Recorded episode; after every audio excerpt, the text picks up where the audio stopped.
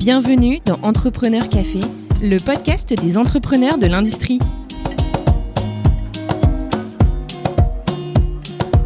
Bienvenue dans ce nouvel épisode d'Entrepreneur Café. Moi, c'est Xavier Riquier, l'un des cofondateurs du podcast, et aujourd'hui, nous partons à la rencontre de Antoine Guyot, CEO et cofondateur de Jimmy, startup qui conçoit et exploite des réacteurs HTR, High Temperature Reactor, des générateurs thermiques qui remplacent des énergies fossiles pour les industriels. Antoine, dans cet épisode, nous détaille le procédé de fission au cœur de la technologie proposée par Jimmy et comment cette technologie permettra aux industriels clients de décarboner l'énergie qui sert à leur opération de production. Il nous explique également la genèse de la création de Jimmy, commencée lors du premier confinement Covid en mars 2020. Bonne écoute Merci Antoine pour nous accorder ce moment. Antoine, la première question que j'aimerais te, poser, c'est est-ce que tu pourrais nous faire le, fameux pitch afin de nous présenter Jimmy en quelques mots? Alors oui, bien sûr. Donc nous, Jimmy, on est un fournisseur de chaleur industrielle décarbonée. Donc euh, les industriels, on ne le sait pas forcément, ont besoin d'énormément de chaleur pour leur procédé. Typiquement, si vous avez besoin de créer un pneu ou une molécule chimique qui va être utile pour des, médicaments, vous allez avoir besoin de chaleur tout au long du procédé pour élaborer cette molécule. Et traditionnellement, les, industriels utilisent les énergies fossiles pour se fournir dans cette chaleur parce que c'est traditionnellement ce qui a de moins cher. Mais de fait, les énergies fossiles aujourd'hui, elles ont deux problèmes. Elles coûtent de plus en plus et d'autre part, elles sont carbonées. Dès que vous avez une flamme, il y a une émission de CO2. Et donc nous, on propose des générateurs thermiques basés sur la fission qui permettent de remplacer ces brûleurs à gaz afin de proposer à nos industriels une chaleur moins chère et décarbonée. Donc on gagne sur les deux tableaux. Quand tu dis énergie fossile qu'ils emploient actuellement, c'est quoi? C'est gaz et pétrole? C'est euh, alors en France, c'est beaucoup de gaz en priorité et après dans d'autres géographies, il y a du charbon aussi. C'est souvent les deux grandes euh, énergies utilisées. D'accord. On reviendra plus en détail sur, euh, sur Jimmy, vos technologies, puis vos secteurs applicatifs. Mais maintenant, ce qui m'intéresserait un peu, Antoine, c'est de parler un peu de toi, bah, qui tu es, d'où tu viens et qu'est-ce qui t'a donné l'idée de lancer Jimmy? Ben alors, donc moi je suis parisien, j'ai 28 ans, je suis ingénieur de formation, j'ai été diplômé de l'école polytechnique en 2018. Depuis que je suis assez jeune, j'aime bien imaginer des choses. C'est un truc qui est assez vieux et, et euh, donc ça a été beaucoup de bricolage, euh, on va dire avant le, la prépa et puis à partir de la prépa et de l'école d'ingénieur, euh, ça a été ben, plus concret, plus des sciences appliquées. Et puis lors de, ben, donc en, en, arrivant à l'école polytechnique, il y avait différentes choses hein, qui, qui, se proposaient à nous et, et la start-up m'intéressait pas mal. Donc c'était vraiment quelque chose que j'ai approfondi à travers plusieurs stages et puis même généralement je me suis rapproché des, des personnes du cursus entrepreneurial c'était euh, l'endroit où je trouvais euh, qu'on avait la plus grande liberté de création. Ce qui est assez amusant, euh, c'est un sentiment personnel, mais dans le, la manière dont on conçoit l'ingénieur, ou en tout cas la manière dont sont faits les, les programmes, vous avez souvent l'ingénieur qui fait des calculs, et puis les gens créatifs vont pas du tout dans, dans, dans, cette, dans cet endroit-là. Et la startup, justement, était l'endroit où on pouvait retrouver ce, cet ensemble de choses. Donc à la fois la création et les sciences. Et euh, de fil en aiguille, ben, donc, euh, en sortant de l'école, j'avais monté des petits projets mais qui marchaient pas très bien, donc je suis parti plutôt en conseil en stratégie. Ça, c'était de 2018 à, à, 2020. Et puis en 2020, j'ai quitté ce cabinet de conseil euh, dans lequel j'étais afin de remonter une entreprise. Voilà, je savais que c'était ça que je voulais faire. Et puis évidemment, on, a envie de faire des choses à impact. Hein. Notre conscience du moment fait qu'on a envie de faire des choses à impact. Donc il y avait la santé et le climat. Et puis en, creusant le climat, enfin en voulant comprendre quel était vraiment le problème, où étaient les causes physiques un peu de, du drame vers lequel on se dirigeait, euh, je me suis rendu compte en faisant des, analyses physiques d'une part, donc c'est vraiment euh, repartir de quelles sont les réactions que l'humain euh, sait maîtriser, et puis euh, d'autre part en faisant des analyses de coûts, comment faire en sorte que un industriel puisse avoir un intérêt économique à décarboner, puisque c'est tout ça le problème. Souvent on doit faire un choix, un dilemme, bah, je me suis rendu compte que la fission avait peut-être justement la possibilité, par son coût faible du carburant, de, de fournir cette chaleur euh, à la fois moins chère et décarbonée.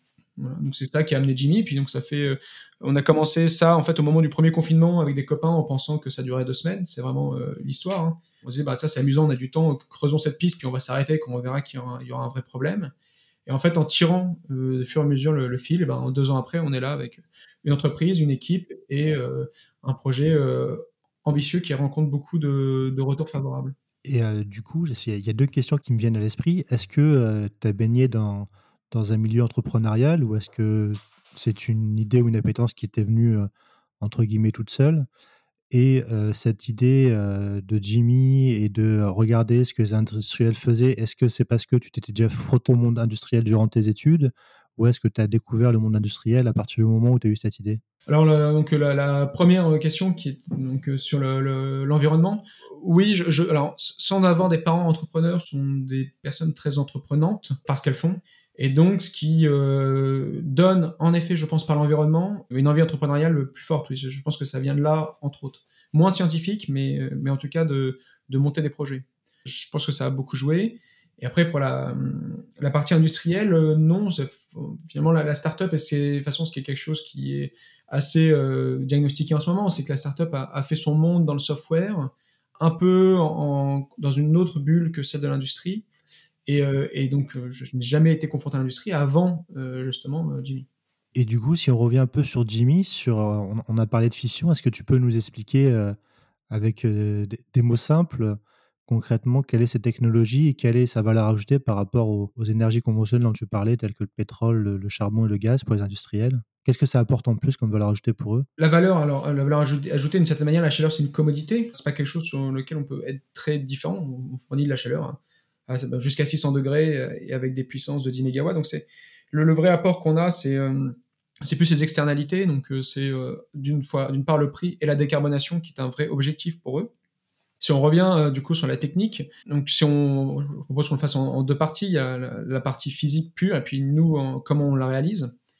La partie physique pure, donc traditionnellement quand vous brûlez du gaz, vous assemblez des molécules ensemble et en les assemblant, vous libérez une petite énergie qui fait de la chaleur. C'est la chaleur et l'énergie, c'est ça qu'on utilise depuis euh, le 19e siècle pour alimenter nos industries. Et ça, ça a été à partir de, 1942 où il y a eu vraiment la première fission euh, maintenue qui a été faite euh, à Chicago. On a découvert du coup qu'on pouvait faire la, fission. Donc la fission pour générer de la chaleur et la fission, elle a ce, contrairement au gaz ou aux autres énergies fossiles, vous assemblez des molécules, vous cassez un atome en deux, et en cassant un atome en deux, en fait, on libère près d'un million de fois plus de chaleur que lorsque on assemble des molécules. Donc c'est bien plus euh, intéressant d'un point de vue réaction physique pour pouvoir euh, alimenter nos industries, quitte à même les industries les, alimenter avec beaucoup plus d'énergie. Donc ça, c'est le principe physique sous-jacent. La question, c'est que ben, l'enjeu, c'est de le réaliser de manière correcte, et donc nous, pour le réaliser, on prend un type de réacteur qui n'est pas le type de réacteur des centrales euh, électriques classiquement utilisées, mais un réacteur dit à haute température, dont euh, le principe fondateur, hein, c'est le même, c'est-à-dire on sépare des atomes en deux pour libérer de la chaleur, mais euh, la manière dont c'est réalisé, donc si on caricature un réacteur, c'est une cuve dans laquelle vous faites une recette. La recette qu'on utilise, elle est beaucoup plus sûre et beaucoup plus chaude. Ça pourrait être un peu contradictoire, mais ça veut dire que le, le système est beaucoup plus docile et n'a pas besoin de, des mêmes exigences de maîtrise. Et donc, ça en fait euh, le moyen idéal pour faire de la chaleur à côté de cet industriel. Donc, concrètement, c'est-à-dire que vous proposez d'installer de, des. Alors, je, je, schématise peut-être, quoi, mais des mini-réacteurs nucléaires à proximité d'industriels pour qu'ils puissent s'alimenter en, en énergie euh, moins chère et plus écologique. Exactement. Et c'est euh, exactement ce qu'on fait, on se met à côté d'eux, on gère pour eux l'installation puisque eux ne veulent pas gérer ça, on est une solution plug and play pour eux, et euh, c'est quelque chose qui rencontre énormément de succès. C'est ce qu'on appelle les fameux SMR, c'est ça, les Small Nuclear Reactors? Classiquement, alors on sépare en trois, donc il y a les, centrales qui sont les centrales euh, traditionnelles qu'on connaît, hein, les EPR par exemple. On a beaucoup parlé des SMR qui ont le même objectif que les centrales nucléaires, mais avec des réacteurs un peu plus petits, faits de manière ben, en série afin de, réduire des coûts. Donc c'est une autre stratégie pour le même but de fourniture.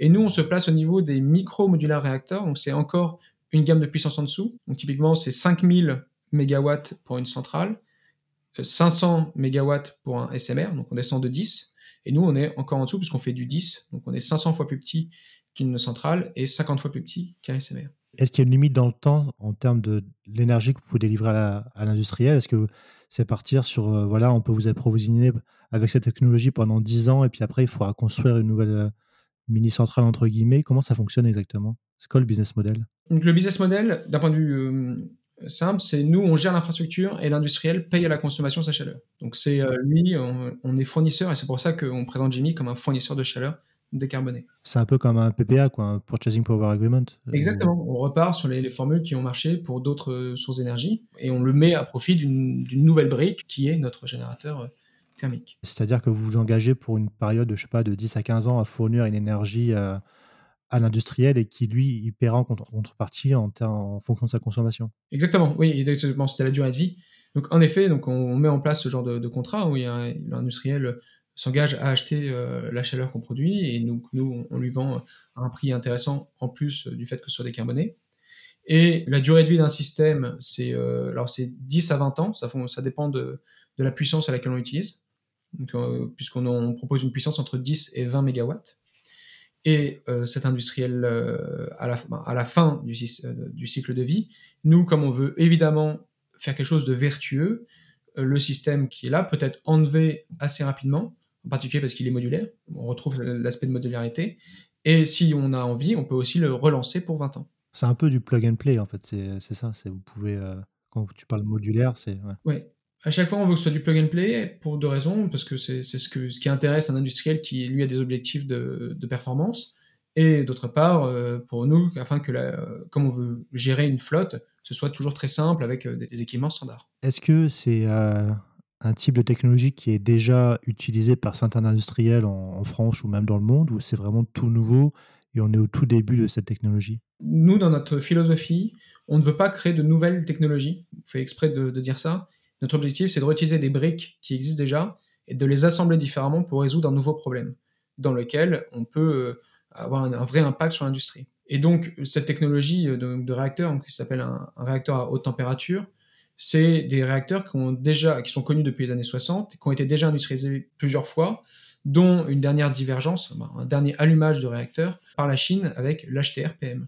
Donc c'est un réacteur qui est très connu, moins évidemment que les réacteurs à eau pressurisée des, des centrales, mais c'est un réacteur qui est très connu. Donc on repart sur des bases existantes. Il n'y a pas une phase d'expérimentation à avoir, on sait que ça marche et que ça a été prouvé que ça fonctionne. Quoi. Exactement, et, et ce, qui est, ce qui est un vrai euh, avantage, et on sait vraiment que c'est très sûr. Ma question, du coup, vu qu'on sait que ça fonctionne, maintenant, la, la, relation que vous avez avec les industriels, déjà ma première question, c'est quel type de secteur applicatif vous visez? Est-ce qu'il y a un secteur, euh, je sais pas, le manufacturier euh, Est-ce que c'est le secteur euh, minier, euh, matière première Enfin, est-ce que vous avez un secteur en tête en particulier qui serait, vous pensez, le plus intéressé par ce type de technologie? Nous, euh, quand on regarde ce qu'on produit, on fait de la chaleur jusqu'à 600 degrés à une puissance de 10 MW thermique. C'est notre offre. Et quand on regarde ça, les acteurs principaux auxquels on s'adresse, c'est généralement les utilisateurs de vapeur ou d'air chaud, et on les retrouve principalement dans l'agroalimentaire, la chimie et le papier.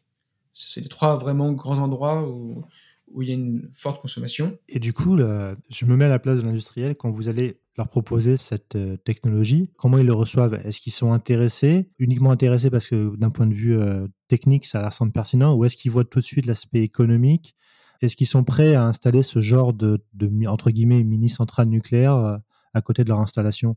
Ou est-ce que, euh, d'un point de vue euh, psychologique, est-ce qu'ils ont compris le concept est-ce que pour eux, ils sont prêts à l'appliquer dans un court terme? Nous, si. Alors, donc, euh, c'est vrai que je ne l'ai pas dit, mais donc, on a un premier client, on sait où on installera le premier. Derrière ça, on a toute une liste de commandes. Et donc, oui, l'industriel, au-delà de. il comprend bien qu'il y a des enjeux de, de communication pour comprendre que ce qu'on fait est, fondamentalement bénéfique pour tout le monde. En plus de ça, il a, s'il pouvait l'installer euh, le lendemain, il, le ferait. D'accord. Donc il y a pas, vous ne rencontrez pas un frein psychologique de la part de certains industriels qui vous disent euh, ça nous paraît intéressant, mais euh, pour des raisons X ou Y, on se voit mal installer ce genre de technologie parce qu'on a peur que les voisins euh, de, l'usine nous disent non ou qu'il y ait des problèmes. Il n'y a pas ce, ce, type de frein psychologique. La question se pose et euh, elle est légitime cette question parce que c'est souvent une technologie que, en fait, on ne connaît pas bien. Donc on sait qu'il euh, faudra euh, montrer pas de blanche à l'ensemble des, des, personnes. Donc la question se pose, mais elle n'est pas un frein. Elle n'est pas un frein, d'accord. C'est intéressant de voir que les industriels sont prêts à franchir le pas. Faire un pari maîtrisé, mais quand même faire un pari, c'est quand même super intéressant. Ça montre que les industriels ne sont pas aussi conservateurs qu'on peut le penser. On trouve vraiment des, des, gens euh, passionnés et passionnants qui veulent euh, vivre cette aventure avec nous. Et encore une fois, euh, eux, quand on regarde leur situation, ils sont vraiment dans une impasse vis-à-vis -vis de leur chaleur qui, dont le coût ne fait qu'augmenter. Alors en plus, vous avez les crises actuelles qui fait que ça, a pris une ampleur débordante. Et donc, quel prix Et d'autre part, encore une fois, l'aspect carbone, où ils ne savent pas comment ils vont faire pour être net zéro en 2050 s'ils continuent à se fournir avec de la chaleur fossile. Euh, malheureusement, il y a l'événement qui se passe en ce moment en, Ukraine, mais d'un côté, pour vous, c'est montrer qu'il y a des technologies disponibles qui permettent justement d'être moins dépendant des apports euh, énergétiques de, qui viennent de l'étranger, tels que le gaz ou le pétrole. Donc, euh, pour vous, je peux pas envie de dire que c'est une opportunité, mais c'est l'occasion de montrer qu'il y a des technologies françaises qui existent et qui peut permettre à des industriels en France ou même voir dans d'autres pays européens d'être moins dépendants de ces apports énergétiques. Donc, c'est quand même intéressant de montrer qu'il y a d'autres solutions que le gaz et le pétrole. Complètement. Alors, même si l'aspect souveraineté, euh, nous, nous concerne peu, parce qu'on est une entreprise, donc euh, on ne se construit pas autour de cet aspect-là. Il se rajoute complètement euh, avec la situation actuelle. si on, peut même aller un peu plus loin, l'Allemagne, qui est un pays qui, du coup, est sorti hein, de, du nucléaire depuis, il me semble, 1989, après Tchernobyl en 1986, euh, on voit qu'il y a un intérêt de pas mal de médias allemands à venir voir ce, qu'on fait, puisque ça répond à leur enjeu de dépendance forte énergétique, eux qui sont très industrialisés et qui ont une dépendance au gaz russe. Justement, sans, forcément rentrer en détail du fameux premier client à qui vous avez signé un projet et des, commandes qui sont euh, déjà engrangées, est-ce que c'est plutôt des acteurs français, européens, mondiaux enfin, Comment vous positionnez pour le moment en termes de, marché? Le sous-jacent euh, de la réponse, c'est euh, donc c'est une activité euh, le nucléaire qui est réglementée. Donc et chaque pays a un peu sa réglementation. Il se trouve que vous avez quand même des principes communs à l'ensemble des réglementations. Et donc nous, la manière pour laquelle on se concentre, c'est de commencer par un système en France. Donc tous les gens dont, à qui on parle aujourd'hui sont français, afin d'être sur un cadre réglementaire maîtrisé et qui n'est pas changeant et avec des personnes qui parlent la même langue, ce qui est aussi euh, important quand on est en train d'innover.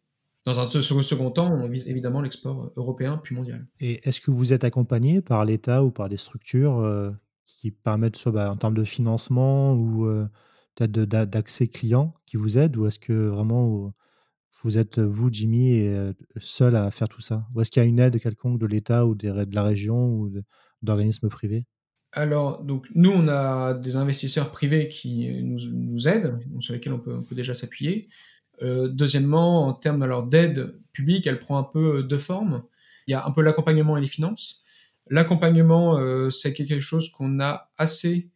Euh, alors, c'est plus en support, c'est pas très actif, mais au sens où c'est pas quelque chose qui est proactif.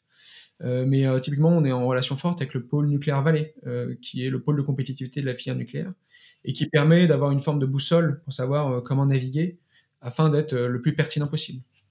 Euh, ils vont pas démarcher pour nous euh, les clients, c'est nous qui les trouvons, mais par exemple ils nous préviennent sur la deuxième phase finalement d'accompagnement, qui est les finances, où là en effet on peut s'appuyer sur un certain nombre de projets de financement public pour pouvoir aller décarboner les industries ou mettre en place euh, l'industrialisation de certaines pièces du, générateur. Quand on parle de projets, justement, quels sont les, projets pour Jimmy là, pour les, on va dire pour les deux prochaines années? Est-ce que c'est déjà de, bah, de mettre en production la première commande que vous avez eue, le premier projet, et après euh, s'agrandir sur, sur la France avant d'aller en, Europe ou voir dans d'autres zones géographiques euh, en termes de, taille d'entreprise? Comment t'imagines Jimmy dans, dans deux ans? Donc le premier cap qu'on vise, en fait, qui est celui qu'on vise actuellement, c'est de mettre en place le premier système. Et pour ce système, on vise début 2026. Donc vis-à-vis de ça, euh, les deux grands problèmes lorsque vous allez, enfin les deux grands goulots d'étranglement quand vous voulez déployer un tel système, c'est d'une part l'aspect réglementaire et d'autre part l'industrialisation, c'est-à-dire mettre en place euh, la machine pour avoir toutes les pièces un peu avant 2026 afin d'assembler le système et de l'allumer ça, c'est les deux grands canaux euh, pour notre cap de 2026, avec derrière un ramp-up qui monte euh, au, fur et à mesure. Et donc en termes de taille, ben, nous, on est une petite dizaine aujourd'hui, on veut être euh, une vingtaine à la fin de l'année, puis faire x2 chaque année. Donc il faut imaginer quelque chose qui grandit un peu en exponentiel, sachant que les grandes phases des prochains mois, prochains mois, prochains trimestres, c'est d'une part le dépôt d'un premier dossier réglementaire auprès de l'autorité de sûreté et euh, d'autre part euh, le début d'une industrialisation. C'est une question qui me vient, c'est comment concrètement vous allez, c'est pas vous qui allez construire, j'imagine, l'infrastructure, vous allez vous associer à un, spécialiste du, génie civil qui est spécialisé dans le nucléaire, c'est ça? Si vous passez un contrat de sous-traitance ou un contrat de partenariat avec quelqu'un, je sais pas moi, type Bouygues ou Vinci, qui construit l'infrastructure pour vous? Donc la réponse est oui. À un moment, on contractualise avec des gens qui vont faire le chantier et on va être aidé pour assembler le système sur place. Avant ça, il faut mettre en place euh, juste l'industrialisation des pièces.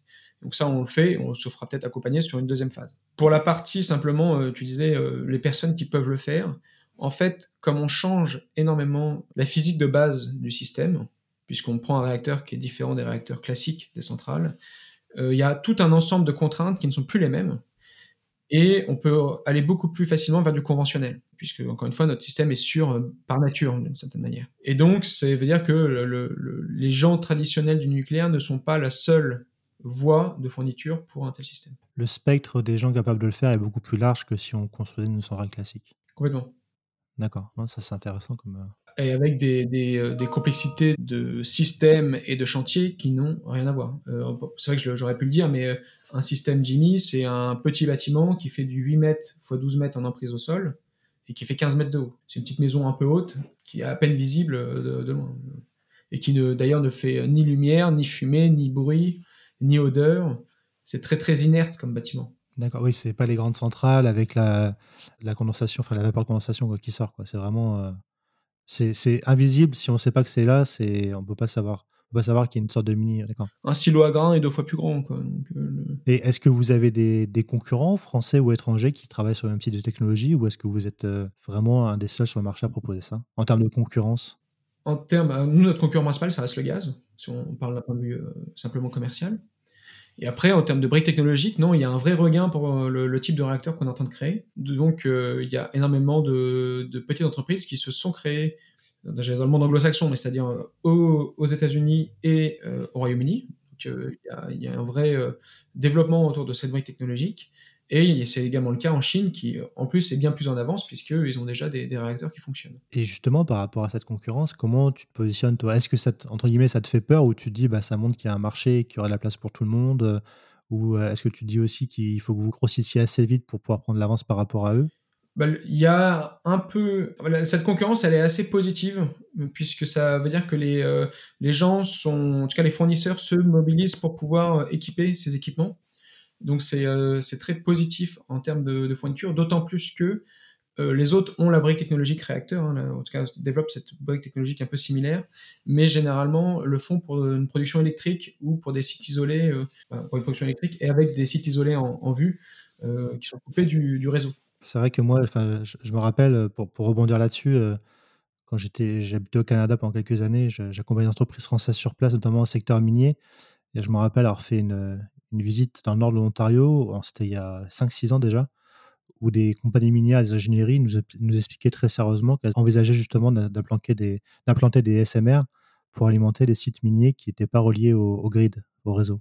Exactement. C'est euh, complètement la, c'est la thèse des projets euh, anglo-saxons et nord-américains. Et aujourd'hui, le Canada est regardé comme une des, euh, des super exemples en termes de mise au point d'une réglementation d'autorité de sûreté qui accompagne ce genre d'initiative. C'est, le Canada a été très fort. Donc eux, ils ont, ils ont cette thèse de, création de, briques. Et donc nous, on prend plutôt un parti pris qui est de dire, ben, on fait seulement de la chaleur pour des industriels qui sont sur le, le grid.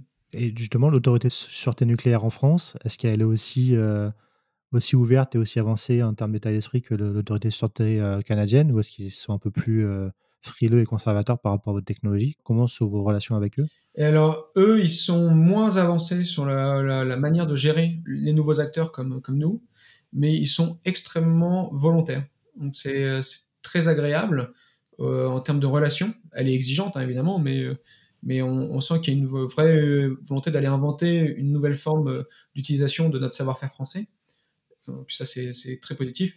Il reste un, point sur les délais qu'il faut euh, évidemment nous gérer, puisqu'ils ont l'habitude de gérer sur des grands délais. C'est encore un sujet, mais c'est plutôt, en termes de motivation et de volonté, c'est plutôt très positif. C'est super intéressant ce que tu nous as raconté, euh, Antoine, sur, euh, sur cette technologie. C'est vrai qu'on entend un peu parler euh, des, des SMR, etc., mais on avait du mal, enfin, en tout cas, moi, j'avais du mal un peu à cerner ce que c'était concrètement. Et je trouve que c'était intéressant que tu nous expliques. Bah, au final, c'est assez, assez simple à comprendre et c'est une technologie qui est déjà fonctionnelle, donc il n'y a pas à avoir peur de, de l'essayer. Donc, ça, c'est le message que je retiens. Et puis, j'espère que du coup, vos projets de première commande et de production en 2026 vont, se réaliser. La, question, dernière question que j'aurais pour toi, Antoine, avant de se quitter, c'est toi qui as lancé l'entreprise il y a un premier confinement, donc ça fait deux ans maintenant. Si tu devais faire un premier retour d'expérience sur, sur un conseil à donner à quelqu'un qui souhaiterait se lancer dans l'entrepreneuriat, dans le secteur industriel, quel serait ce conseil? Ah, C'est une excellente question. Ou s'il y avait un piège que tu as rencontré et que tu dirais, ah, tiens, il faut absolument éviter cette erreur-là? Le conseil de l'industriel, c'est qu'il faut, faut décrocher son téléphone. Ça veut dire que le, la plupart des, des parce qu'on est dans un système quand même qui est, qui est parfois complexe, la plupart des problèmes ont été résolus par des coups de téléphone.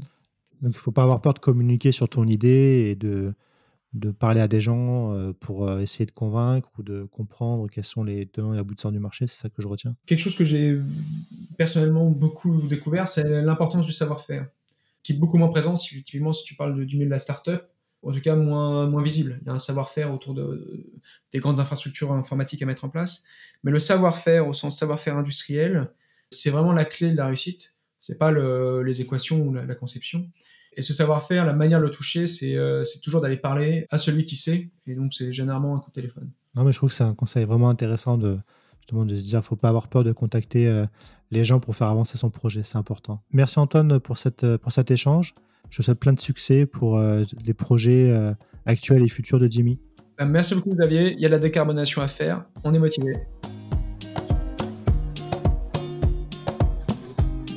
Et voilà, merci à tous de nous avoir écoutés jusqu'au bout. J'ai été ravi de vous faire partager ce moment avec cet entrepreneur très inspirant. N'hésitez pas à nous soutenir et laisser vos commentaires sur nos réseaux sociaux LinkedIn, Twitter et Instagram, ou bien encore nous laisser 5 étoiles et un avis sur Apple Podcast. Nous vous donnons rendez-vous jeudi prochain pour le prochain épisode de nos podcasts. À jeudi!